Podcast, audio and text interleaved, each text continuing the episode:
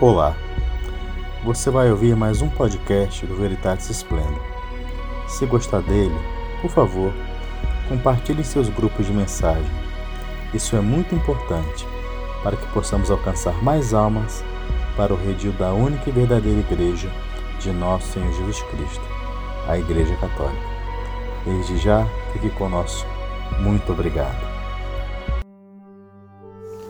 Em nome do Pai, do Filho e do Espírito Santo. Meditações para todos os dias do ano, segundo Santo Afonso Maria de Ligório. Sexta semana depois da Páscoa. Domingo. As promessas de Deus e a eficácia da oração. O reino dos céus é semelhante ao fermento Mateus 13, 33. Na parábola do fermento, Santo Agostinho, o bem-aventurado Alberto Magno e outros veem uma figura da caridade, isto é, da graça santificante.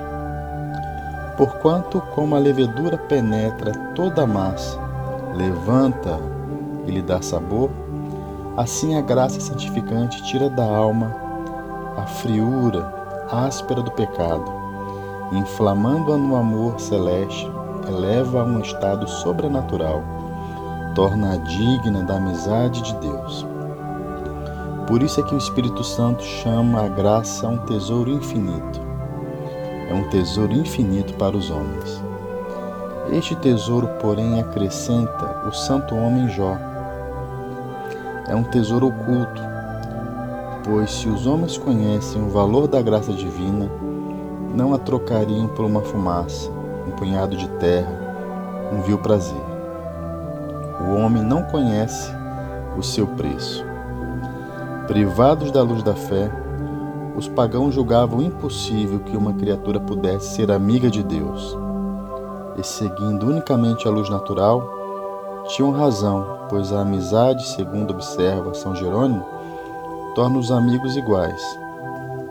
Deus, contudo, em muitos lugares, nos declarou que, em virtude da sua graça, nos tornamos seus amigos, observando a sua lei. Vós sois meus amigos se fizerdes o que eu mando. Ó bondade de Deus, exclama São Gregório, não lhe merecemos o nome de servos, e diga-nos charmarmos de seus amigos.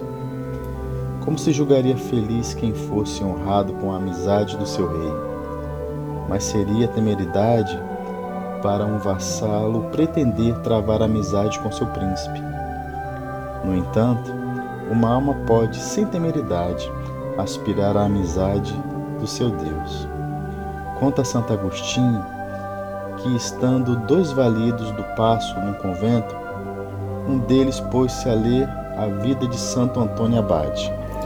À medida que ia lendo, o seu coração desprendia-se dos afetos mundanos.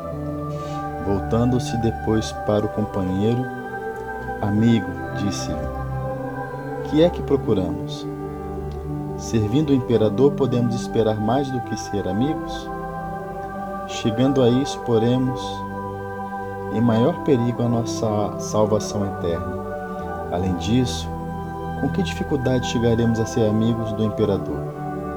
Ao contrário, assim concluí, desde já posso ser amigo de Deus, se o quiser. Quem está na graça de Deus torna-se, pois, amigo de Deus, mais ainda torna-se seu filho. Sois deuses e todos os filhos dos céus. É esta a grande prerrogativa que o amor divino nos alcançou por meio de Jesus Cristo. Além disso, a alma em estado de graça torna-se esposa de Deus. Desposar-me-ei contigo com fidelidade. Por isso, o pai do filho pródigo, ao restituir-lhe as boas graças, ordenou que lhe desse um anel, sinal dos esponsais. Finalmente, como diz São Paulo, quem está na graça de Deus torna-se templo do Espírito Santo.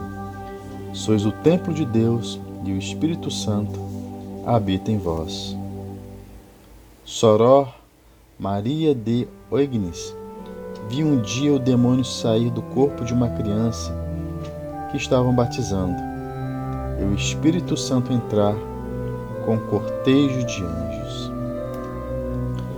Ó oh, meu Deus, eis que minha alma, quando estava em vossa graça, era vossa amiga, vossa filha, vossa esposa e vosso templo. Mas depois perdeu tudo pelo pecado e tornou-se vossa inimiga e escrava do inferno. Graças vos dou por me haveres ainda dado tempo para reparar o mal que fiz, para reentrar em vossa graça e aumentá-la mais e mais. Ó bondade infinita, arrependo-me sobre todos os males de vos ter ofendido e amo-vos sobre todas as coisas. Dignai-vos receber-me de novo em vossa amizade. Por piedade, não me desprezeis. Bem sei que merecia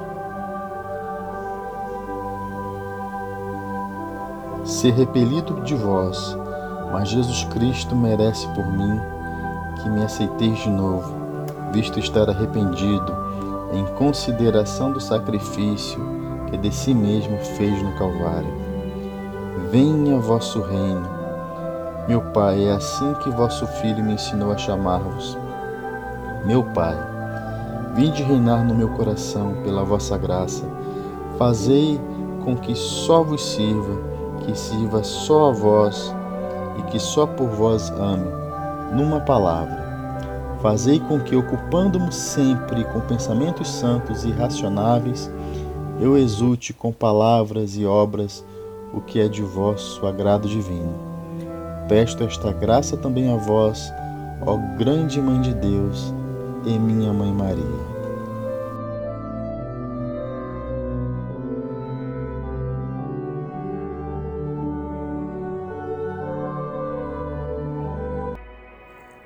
Você está no Apostolado Veritatis Splendor.